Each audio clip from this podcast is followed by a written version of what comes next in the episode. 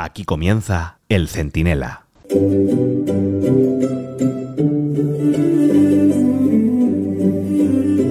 Tenemos que agradecerle a Coldo, a Coldo y la Izcolari este navarro, que partía troncos casi con la cabeza, su impagable ayuda para entender qué es el sanchismo definitivamente, presumir de unos valores inalcanzables para el resto y perpetrar mientras las peores fechorías contra esos valores que solo ellos, los sanchistas, decían tener. Y el gran ejemplo, el que lo resume todo, es con la prostitución, que no puede ser más feo. Mucho anunciar una y otra vez una ley abolicionista de la explotación sexual y luego todas sus juergas y corruptelas empiezan o terminan pues en un bar de lucecitas. Recuerden ustedes, ahí tenemos al chofer farlopero del PSOE andaluz y las fiestas en prostíbulos cargadas a cuenta de los seres, de los parados. O al inolvidable Tito Berni montando la corte del faraón salido en el Ramsés y a saber cuántos lupanares luego. Y ahora, claro, al gran Coldo, cortador de troncos de día, portero de puticlub de noche y hombre de confianza de Cerdán, de Ábalos y de Sánchez, las 24 horas del día. Esta es la tropa que llevó a Sánchez al poder en el PSOE y después al poder en España. Y les han pillado con el caso más escandaloso de corrupción que se recuerda. Mientras miles de españoles se morían por un virus que no quisieron ver venir hasta pasado el 8M feminoide, mientras hundían la economía de España con un confinamiento inconstitucional con todas las letras para tapar la peor mortalidad de Europa en la primera ola de la pandemia, ellos, todos ellos, se dedicaban a ganarse una millonada traficando con mascarillas. Eso no es un gobierno, eso no es un partido, es un cartel. Soy Antonio Naranjo, esto es el Centinela del debate, y si la autoridad sanchista no nos envía a cuatro gorilas de discoteca a cerrarnos el chiringuito, en un momento se lo explico todo.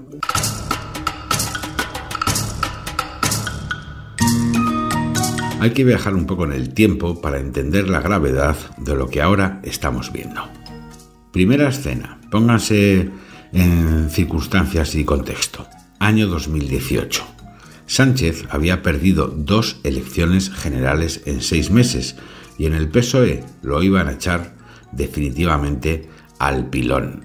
Pero se le ocurrió poner una moción de censura para evitar que lo tiraran por la ventana de Ferraz. Y la ganó, gracias al PNV, una de las escort, de las compañeras de lujo, más caras de la política española. Cobra mucho, pero sus servicios son inmejorables. La justificación de Sánchez para revocar el dictamen de las urnas fue una, recuerden, hay que acabar con la corrupción y devolverle la decencia a la política española. Vamos a escuchar unos momentos de aquellos años. Por eso hemos presentado a lo largo del día de hoy una moción de censura al presidente Rajoy.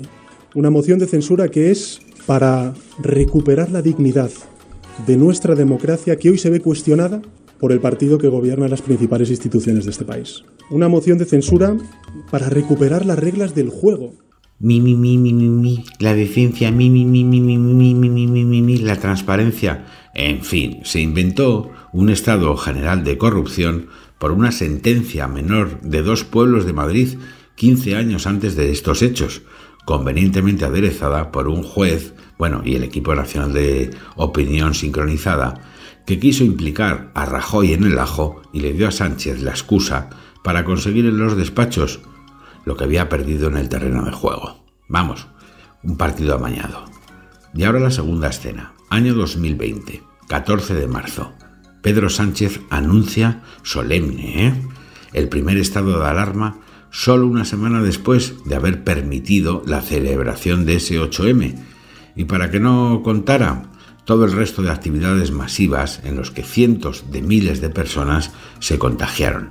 Vamos, que dejó salir a Irene Montero y a Carmen Calvo, que estaban, en fin, peleadas en ese momento, y para dejarlas y que no se notara que les daba permiso, pese a las alarmas sanitarias, permitió también partidos de fútbol, misas, en fin, mítines, alguno de Vox en Vista Alegre y todo aquello que podía, en fin, prolongar el contagio. Sabían Sí, lo sabían desde enero que un virus muy peligroso venía, pero miraron para otro lado y apuraron los plazos de adopción de medidas que luego fueron de las más contundentes de Europa, pero no para cuidarnos, era para intentar frenar lo que ellos mismos habían acelerado, una bomba, una bomba, pero una bomba auténtica, ¿eh? virológica. Van a escuchar cómo mintieron o se equivocaban mientras estos tíos arruinaban al país. Son Sánchez, el ínclito Fernando Simón y Salvador Illa, y todos ellos probablemente, cuando menos, deberían ser juzgados. Yo quiero insistir en este mensaje de tranquilidad y confianza.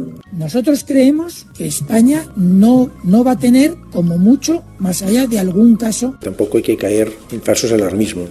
Lo cierto es que la incidencia de la gripe es muy, muy superior a la que pueda tener el coronavirus. Tranquilidad, confianza en nuestro sistema de salud pública. No es necesario que la población utilice mascarillas sobre eh, cuando la OMS planteaba como riesgo alto a nivel global y nosotros manteníamos un riesgo eh, bajo en España. Y a partir de ahora entramos en una nueva fase, que es la de la activación del mecanismo constitucional del estado de alarma.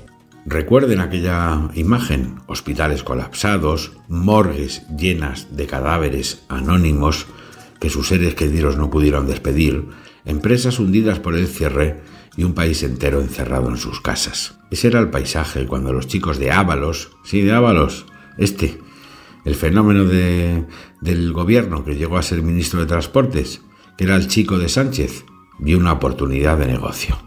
Aprovechar la desesperación de la gente para colar contratos millonarios en la administración con un sobreprecio de hasta el 500% por las mascarillas. Esto es Sánchez. Aprovechar un dama agravado por ellos para que unos cuantos de los suyos hagan caja. Ahora juega a que parezca un accidente y que lamentablemente alguien voló sobre el nido del cuco para hacerse millonario a su costa. Pero no se crean nada. Coldo, este, el Aizcolari, el que tenía varias condenas por darle una paliza a un señor que pasaba por allí, era el machaca de Ábalos, que a su vez era el machaca de Sánchez. Y todos, del primero al último, hicieron negocio con el drama. Unos económico y otros al menos político. Pero da igual, todos cubrieron sus intereses y si alguien no tiene derecho a pedir indulgencia, es Sánchez. Él llegó al poder a lomos de la decencia y ahora depende de lo que quiera cascar el portero de un puticlub que no pasaba por allí por casualidad. Era de los suyos, Pedrito, era el que custodiaba tus avales para presentarte y ganar las elecciones en el PSOE. Y lo que sea de él, también será de ti. Tener un presidente que depende de un gorila autóctono, este el portero de las casas del Enocinio, y de un chimpancé fugado a Waterloo, lo dice todo el personaje. Si un chorizo y un golpista no le dan el visto bueno, él, el icono, su santidad, se irá al baúl de los recuerdos. Es ya imposible caer más bajo. Pedrito. El Centinela, con Antonio Naranjo.